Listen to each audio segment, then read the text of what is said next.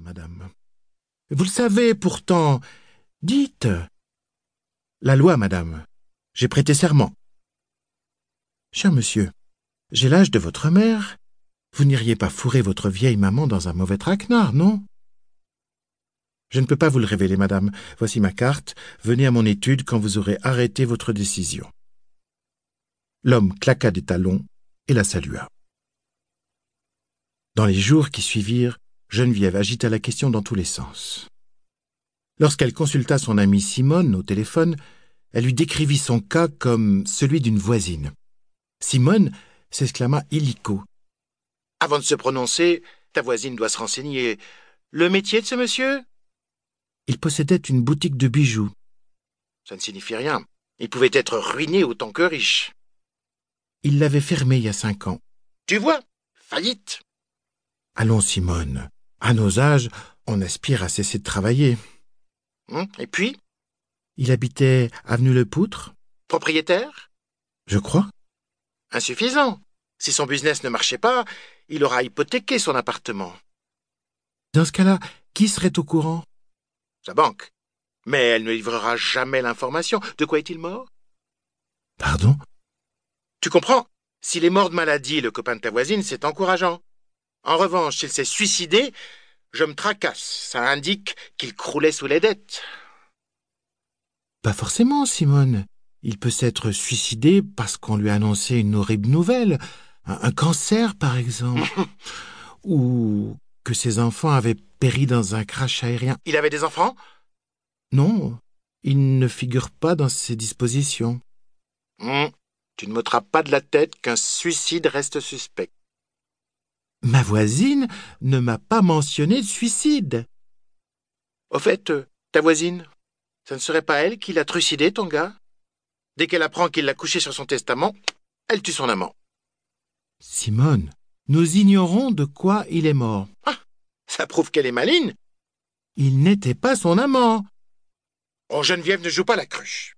Elle recevrait le pactole sans avoir été sa maîtresse. Je ne goberai pas ça.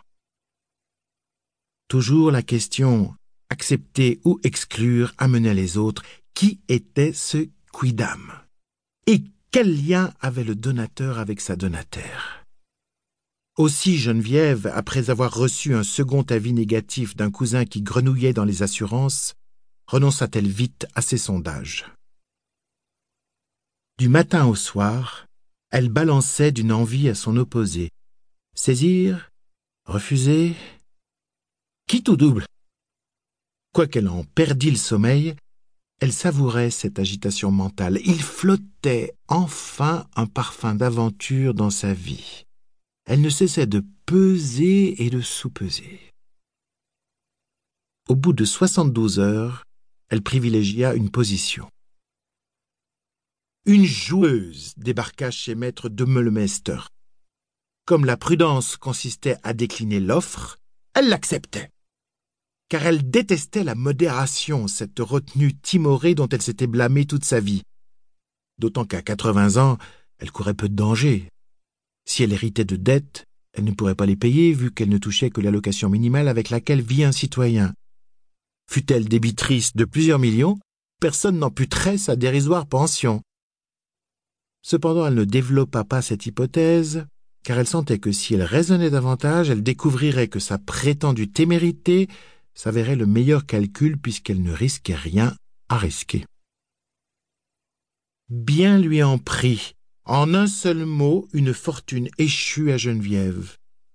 Un compte en banque garni, trois appartements dans la ville de Bruxelles, dont deux loués, les meubles, tableaux et œuvres d'art entreposés au 22 avenue Le Poutre, enfin un mât dans le sud de la France.